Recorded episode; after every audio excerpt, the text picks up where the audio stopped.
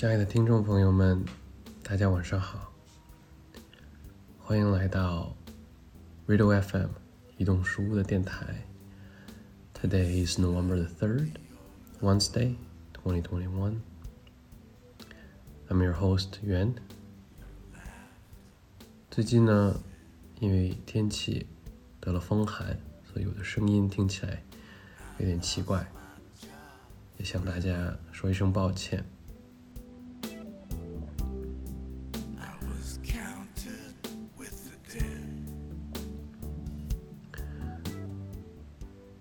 每一次做这个节目的时候，都希望我能分享一个温暖的故事，在电台里，在我的移动书屋上。虽然现在书屋还没有完成，但是也希望这些故事能像热红酒一般，像一杯 nightcap 一般，能够带你很好的进入梦乡。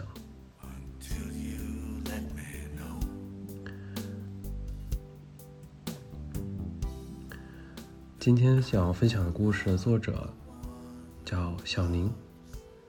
我和小宁是在无锡的 TEDx 当中认识的，他当时也是啊分享的嘉宾之一。小宁在 TEDx 上分享的故事特别的令我感动，因为他和我和移动书屋做的事情特别的相似。那他在做着什么呢？在过去的三年里，小宁一直在世界各个角落的街头收集陌生人的故事。他收集陌生人故事的方式是会邀请路过他的人用画笔画出他们的人生。那他现在也将这种街边的艺术形式做成了一个公益组织，叫做 Viva la Vida。一个特别浪漫的名字，在西班牙语当中是 “Long live the life”，生命万岁的意思。嗯，听了小宁的故事，觉得自己并没有那么孤独。这个世界上还是有很多浪漫的人，去做着浪漫的事，不仅仅是为自己，更多的是为了别人。所以今天分享小宁。写下的陌生人的故事。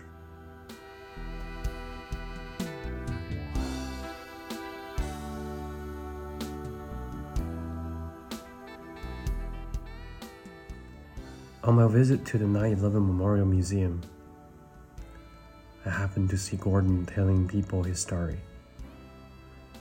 Gordon is the only person who is a survivor, a family member of the victims, and a rescuer by that tragic day.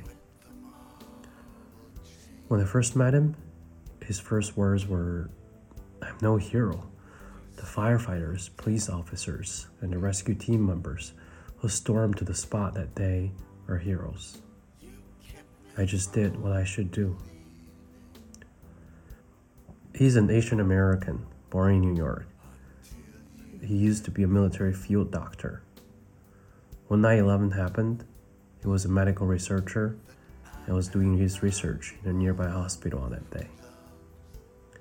When he saw the North Tower got hit by a plane, he didn't storm out like the panicking crowd. He walked in the other direction, back to the World Trade Center. He said, I used to be a field doctor. When the plane hit the tower, I cannot leave these wounded and dying souls as a doctor.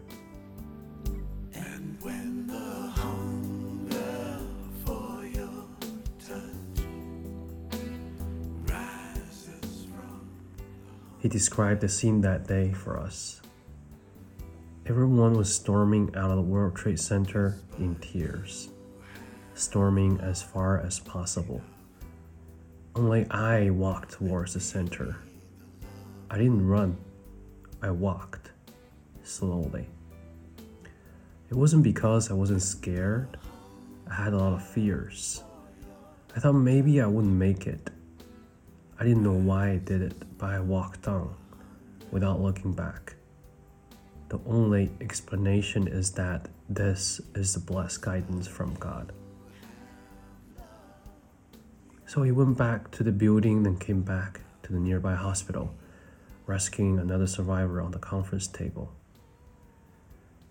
What he didn't know was that his sister Susan, who had been invited to a meeting in a restaurant on the 106th floor of the World Trade Center, had passed away while he was saving survivors after survivors. Her body couldn't be found. After that day, he never cleaned the shoes he wore that day. He said maybe a few particles of the dust on those shoes are the body remains of his sister.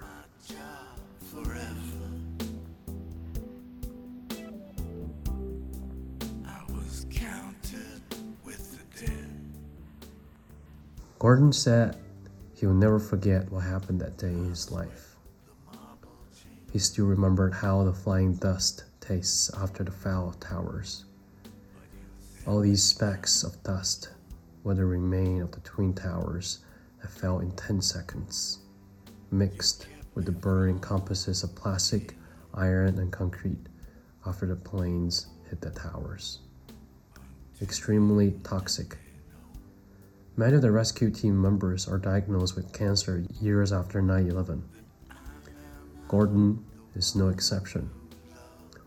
A few years ago, he was diagnosed with three types of cancer. When he met us, he said, I know my days are numbered, but don't worry about me.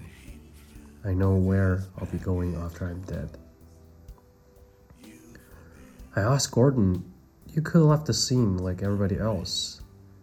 Thinking back now, do you have any second thought? He replied, I thought about this question so many times.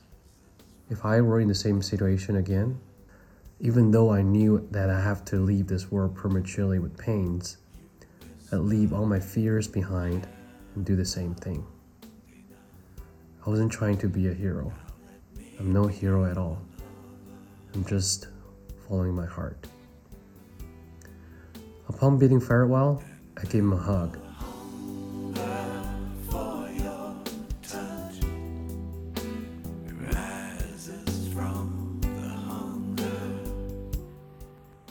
Countless stories like this are stored in the 9 11 Memorial Museum. I couldn't help thinking that when facing great disasters, the human being has a strong instinct of saving oneself. There is always a handful of people will shoulder the great responsibilities in these dire moments to protect the others, even at the cost of his or her own life. What a great spirit it is for the human race. These people are firefighters, police officers, rescue team, the bosses who told all their employees to escape and they themselves couldn't make it at the end. They are common people one after another. I've read many stories about the common people in this pandemic over the last few days. I couldn't help thinking all the beautiful qualities and spirits owned by human beings are not just shown in well educated elites. Every common citizen has just unkindness in their hearts. They, often ignored by the history writers, are the real history writers. I don't know what else can I say about Xiaoning's story and Gordon's story. Maybe it's because 9 11 happened so long ago and where it happened is far away from us. But the spirits in the story, the qualities shown in Gordon's life, the determination to sacrifice oneself to the betterment of human beings. All these are in our daily life. You see, everyone's faced with a crisis or a disaster in some way. Maybe it's in the format of a bad exam, in the format of a bad day at work, in the format of a possible divorce, or maybe some depressing periods. But behind all this pain, there is always a silver lining. there is always a chance for us to show these qualities to ourselves, to other people around us, and also to the whole world. So, with Xiaoning's story and Tears in Heaven by Eric Clapton, I'm gonna play at the end of the show. I wish you and all the people I love a very good night.